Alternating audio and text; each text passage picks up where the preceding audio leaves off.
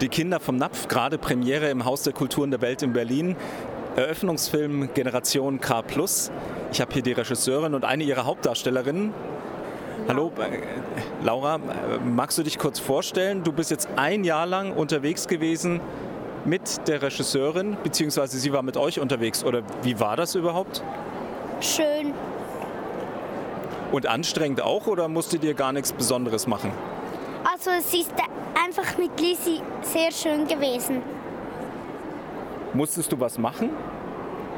Ja, reden und alles. Zeigen, du hast mir die Tiere, zeig mir mal alle Tiere, die du mir gezeigt hast. Zähl mal auf, was ihr für Tiere habt. Wir haben Straußen, Kühe, Rösser, Ponys, Hasen, Schildkröten, Chinchillas, Kü Vögel. Von da hinten wird noch eingeflüstert. Wer flüstert da? Also ich bin die Caroline und ich bin auch im Film Die Kinder vom Napf. Ich habe noch was gesehen, äh, da war ich ein bisschen überrascht. Truthähne. Truthähne haben wir nicht. Was? Da, da oben gibt es ein paar Familien, die haben Truthähne und zwar nur im Sommer. Die haben im Winter Schweine und im Sommer, weil die Schweine dann ein bisschen riechen, haben sie Truthähne und die messen die und die können das Fleisch sehr gut verkaufen. Ah. Wie kommt man drauf, einen Film zu machen, der in der Drehzeit schon mal ein Jahr braucht und dann auch noch ein Jahr Schnittzeit ungefähr? Weil das ist das hat sich so angedrängt in mir. Ich konnte es gar nicht mehr bremsen. Seit 40 Jahren wollte ich dort hinten einen Film machen. Ich habe es nie geschafft. Ich war auf der ganzen Welt. Ich meine, ich war in Afrika, Sierra Leone, Liberia, Ägypten, Marokko, in Südamerika, Bol Bolivien, Peru, Paraguay. Ich war in, in Indien, Kambodscha, ich war in Nepal, in Tibet. Immer kam ich nach Hause. Ich habe die Leute verrückt gemacht. Die sagten immer, jetzt hör mal auf mit deinem Napf. Immer sagst du, jetzt drehe ich dann einen Film im Napf und jetzt gehst du schon wieder weg. Und dann kam ich wieder nach Hause und dann war das einfach wie, es war einfach, es musste. Und zwar im Jahr 2007, da kam ich vom Tibet nach Hause und dann äh, ging ich wieder da in den Napf, weil da habe ich seit schon als Mädchen ein uraltes Bauernhaus, da gehe ich mich hin zum Erholen. Es geistert zwar, aber ich gehe immer dahin, ich kann gar nicht an, weil mir das so gefällt. Und dann habe ich entschieden, jetzt mache ich diesen Film. Und weil ich den immer schon machen wollte, habe ich auch entschieden, ich mache 365 Tage, weil ich wirklich will zeigen, wie sich die Landschaft verändert, mit den Jahreszeiten, weil ich, ich meine, wenn ich sehe diese starken Winter, diese langen Winter und wie dann langsam die Schneeschmelze kommt und die ersten Blumen und wie der richtige Frühling kommt, wie das riecht. Ich, ich meine, ich wollte das wirklich in Bilder umsetzen. Ich habe mir gesagt, ich nehme mir alle Zeit, es braucht mich nicht viel Geld, es braucht mich eine Kameraausrüstung, es macht, braucht mich eine ganz, ganz gute Tonausrüstung. Ich habe alles Geld investiert in diese Filmausrüstung und ich habe meine Wohnung in Zürich untervermietet an einen Banker, an einen Deutschen. Der hat mir, das hat mir so viel Geld gegeben, dass ich die Wohnung oben auf dem Berg mieten konnte. Und dann ging ich nicht mehr weg, 365 Tage plus drei Monate im Voraus testen, habe ich dort oben jeden Tag. Ich bin immer um 5 Uhr aufgestanden, damit alles bereit war. Ich habe sehr viele Hühnersuppen gegessen, weil das hat mir Kraft gegeben. Das hat mir eine alte Frau gesagt, sagt mir, Lisi, du musst Hühnersuppe essen. Das gibt Kraft. Und das hat wirklich geholfen, sonst hätte ich das manchmal nicht geschafft, oder? Weil am Abend, wenn ich nach Hause kam, habe ich alles Material visioniert, im Laptop, jede Szene, jede Sekunde, alles ganz, ganz minutiös, alles protokolliert, dann schon Sternchen gemacht für die guten Sachen, damit, wenn ich dann fertig bin, weiß, oh, ungefähr so, so könnte es gehen. Dann langsam dieser Prozess entstanden. Während der Drehzeit habe ich sicher ein bis zwei Briefe nachts geschrieben, das muss man auch kreieren, an mögliche Geldgeber damit ich später diese Postfinanzierung finanzieren konnte. Ich wusste, ich muss mindestens 200.000 Franken finden, damit dieser Film äh, geschnitten und gemischt und vertont und vermusiziert werden kann. Und so war ich eigentlich rund um die Uhr fast am Arbeiten. Aber ich muss sagen, ich war wie in einem Daueradrenalinschub, weil ich habe so viel erlebt. Ich meine, was die Kinder mir alles gesagt haben. Ich erinnere mich einmal kam Julia und sagte, Lisi, du musst kommen, der, der Habicht hat mein Lieblingshuhn gestohlen. Und ich ging nach der Schule sofort mit dir da hoch. Ich meine, das ist weit, weit oben. Ich bin manchmal fast verschwitzt, oder? Ich hatte mein Stativ, meine Kamera, meine, mein wahnsinniges Mikrofon, alles schleppte ich mit da hoch. Und da sahen wir noch, wie das Huhn ein Ei gelegt hat in, in, in, in der letzten Panikminute, oder? Das waren für mich Perlen. Ich habe Perlen gedreht, jeden Tag. Ich wusste nicht, was kommt. Ich war in einem Dauerrausch. Und es gab keine Tage, wo man dann mal sagt, nee, heute will ich eigentlich nicht. Es war, es war ein, ein verrücktes Geschenk. Ich war wie ich war wie, ich denke, man ko konnte mit mir nicht mehr reden. Ich war nicht ansprechbar für die Welt. Ich war einfach in einem Rausch. Jetzt mache ich diesen Film. Und das war so. Und ich habe ihn gemacht. Am Anfang war ich mit dem Mike, mit dem Mountainbike unterwegs. Ich hatte kein Geld. Und dann kam der Winter. Und dann habe ich auch wieder so einen Brief geschrieben an Subaru Schweiz. Die, weil die haben Vierrad, diese Allradantriebauto. Und dort oben fahren alle diese äh, Subarus. Da habe ich ein Auto gesponsert gekriegt. Ich hatte auch einen Schutzengel, muss ich sagen. Sonst hätte ich es nicht geschafft. Weil ich meine, ein Weg bis zu einem Bauernhaus ist mindestens zwei Stunden. Und dann konnte ich manchmal mit diesen, mit diesen Autos oder Vierrad, konnte ich so hochfahren durch den Schnee. Das ging. Das sieht man ja so in einigen Einstellungen, wie steil es da ist, dass man da wirklich im Berghang ist. Nicht nur die Kinder und die Gehöfe, äh, die Gehöfte, die da sind, sondern eigentlich alles schräg, weil man mitten am Berg ist. Aber das ist das eine. Das ich habe da mir gerade etwas in den Sinn. Einmal ist mir die Kamera kaputt gegangen, weil da war ich auch so im wahnsinnigen Steilhang. Und sie haben dort oben ja nicht nur Kühe, sie haben ähm, ähm, ähm Galloway und Texter. Hör mal auf, Trommel! Sie haben Galloway und Texter, das sind diese Kühe mit diesem dicken, dicken Fell, oder? Und die haben alle diese äh, Elektrozäune, damit die nicht abhauen, diese Tiere. Und, und der, der, der, Elektroschlag ist sehr stark.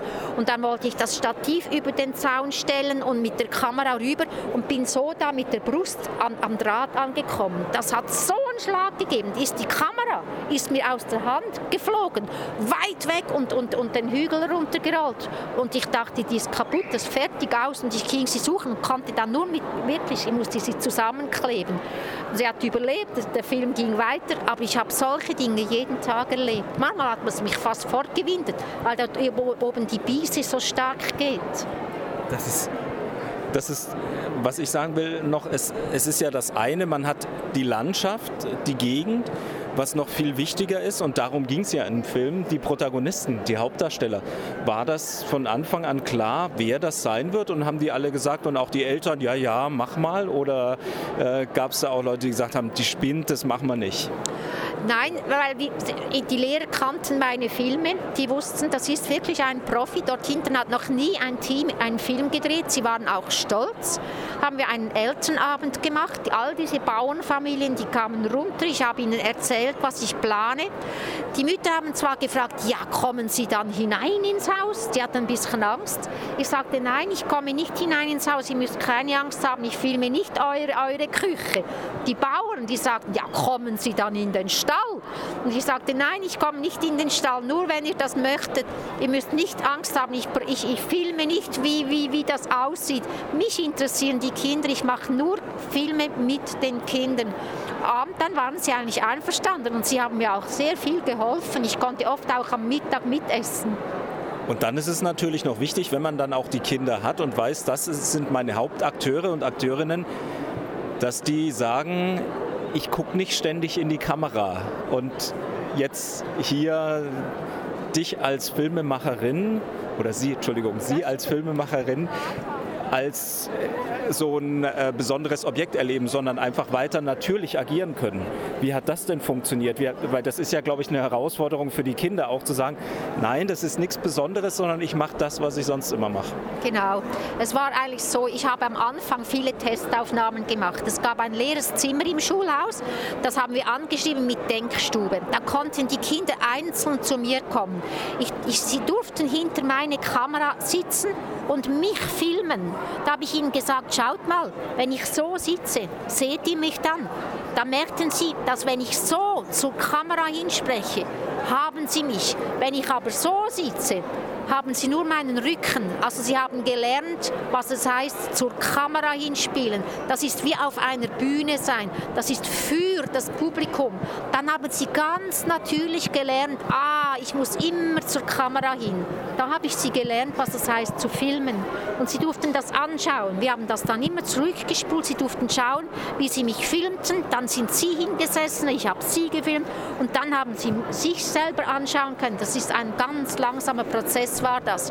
Und dann später habe hab ich dann das richtig gemerkt, wenn ich mit ihnen die Hügel hochging, in Stall oder die Tiere filmte, die haben sich immer automatisch zu mich hingedreht. Das war eigentlich das Einzige. Aber sie waren einfach so, wie sie sind. Sie haben mir ihr Leben gezeigt fantastisch, wenn man sowas bekommt.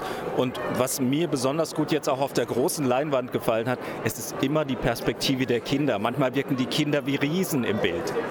Ja, ich kann gar nicht anders. Ich muss ehrlich sagen, die Erwachsenen, die können mich gar nicht so packen, weil die Kinder, die sind so unglaublich spannend, weil die so direkt sind und die sagen auch Dinge, über die ich so oft lachen konnte, weil sie unerwartete Dinge sagen. Die überlegen nicht, könnte das gut sein für den Film, sondern sie sind, wie sie sind. Und das ist das, was mich interessiert, nur das. Sehr schön. Jetzt stelle ich mir das vor, man hat jetzt diese 365 Tage gefilmt, hat bestimmt 400, 500, vielleicht 600 Stunden Filmmaterial und muss jetzt entscheiden, da muss ein Film draus werden, der 90, vielleicht auch gute 100 Minuten dauert. Wo hängt da das Herzblut oder muss man das Herzblut sagen, das ist jetzt weg, ich möchte genau das erzählen? Nein, also ich habe mich, ähm, ich kann mich sehr gut trennen von schönen Bildern, weil ich hatte unglaublich schöne, spannende Landschaftsaufnahmen.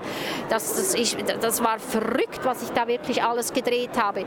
Aber ich habe mich probiert, auf eine Geschichte zu konzentrieren. Das heißt, am Anfang habe ich nichts anderes gemacht als die guten Szenen. Das waren so Streifen, die habe ich alle geschnitten, am Boden, auf den Tischen, überall hingelegt und ich bin nur hin und her hergegangen und habe geschaut und dachte, ah, da, mit diesem Bild könnte ich beginnen, ah, mit diesem könnte ich vielleicht aufhören. Und ich kann Geschichten erzählen, das glaube ich, das, das liegt mir schon. Also ich habe ja auch einen Roman geschrieben, 13 ist meine Zahl, der war ein Bestseller. Und, und also das Geschichte schreiben, ich glaube, das liegt mir. Ich habe auch sehr viele Workshops besucht bei Amerikanern. Wie schreibt man, wie baut man eine Geschichte auf? Und anhand von diesen Strukturen, von diesen, all diesen Notizen, die ich all die Jahre gemacht habe, habe ich bis an, an, an der Wand dann die Geschichte kreiert. Ich habe gewusst, da muss etwas Spannendes passieren. Was war das Spannendste? Wo kommt der Habicht? Wo kommt er nochmal? Wo kommt dieses dieses Kind, wo kommt das? Das war ein langsamer Prozess. Und das ist dann aber auch schwer, trotzdem zu sagen, jetzt muss ich mich doch von der Szene trennen? Ich habe ja das nicht alleine gemacht. Dann, als ich dann vorbereitet war, hatte ich eine Kötterin, die hatte große Erfahrung im, Dreh, im, im, im Dokumentarfilm schneiden. Die hat dann als Erste ja, dieses Material betrachtet und hat dann immer gesagt, oh, wow, das, ist, das brauchen wir. Ah, da musste ich das weg, weg, weg. Und ich habe ihr echt vertraut. Ich habe ihr so vertraut. Wir haben das dann so gemacht und wir haben nur immer bis 5 Uhr gearbeitet. Nach 5 Uhr ging sie und dann stand ich wieder an der Wand und habe wieder an der Geschichte gearbeitet. Und so war das ein ganz langsamer Kreativprozess. Sehr schön. Es hat sich gelohnt, sich so viel Zeit zu nehmen und den Film zu machen. Jetzt ist der Film hier auf der Berlinale. In der Schweiz haben wir vorhin gehört, läuft er schon im Kino. Wo geht er dann hin? Also ich habe jetzt diese Tage das Glück, äh, vielleicht auch gerade dank der Berlinale, ich habe einen Weltvertrieb gefunden, die sitzen in, in München, Atrix Film, eine sehr, sehr äh, sympathische Frau. Beatrix heißt sie, äh, sie war heute auch dabei, sie ist neben mir gesessen im Kino, ich habe wirklich ein gutes und starkes Gefühl, die wird diesen Film rund um die Welt bringen. Und trotzdem jetzt noch eine Frage, auch äh, zwei, Minute. zwei Minuten, ein, zwei Minuten. Ja, sind gleich fertig. Trotzdem noch eine Frage zur Technik. Jetzt haben wir gerade gehört, ein Stativ, die Kamera, Tonausrüstung, was steckte da drin? Was steckte? Was für eine Kamera? Was Also ich hatte einen sehr guten Kameramann, der mich beraten hat. Der sagte, weißt du was, wir kaufen die kleinste professionelle fürs Kino Sony-Kamera. Und er hat mir das auch alles erklärt, er hat mir alles eingestellt, innen, dass das alles High, High Definition ist. Und er hat mich gele gelehrt, wie man manuell alles, alles, alles, ich habe alles manuell gemacht, nichts Automatisches, nichts. Und dann hatte ich einen, einen Tontechniker, mit dem habe ich auch schon in anderen Ländern gedreht, mit großer Erfahrung. Ich habe ihm gesagt, weißt du, ich muss die besten Kameras, äh, besten Tonmikrofone haben. Ich habe alles Geld investiert, das ich hatte. Drei Mikrofone haben wir gekauft. Eines hatte ich zum überall aufhängen unter Bäumen, damit ich versteckt drehen konnten. Eines habe ich an die Kamera montieren lassen, ein super, super delikates Mikrofon. Und eines hatte ich mit dieser Perche, oder ich habe mir von einem äh, äh, Ingenieur eine Tonstange bauen lassen, dass ich dann an meinen Rücken binden konnte, so hoch und drei Meter lang nach vorne. Und dort vorne ist das Mikrofon. Ich hatte da oben einen Sender eingebaut. Das hat dann auf eine separate Spur noch diesen Ton aufgenommen. Also der Ton war mir sehr wichtig. Sah sie dann sehr lustig aus, wenn Sie so mit der Kamera und der Tonangel ein bisschen schon, aber wir nahmen sie recht ernst. Okay, vielen Dank für das Gespräch und noch viel Erfolg auf der Berlinale. Euch auch noch viel Vergnügen in Berlin. Danke.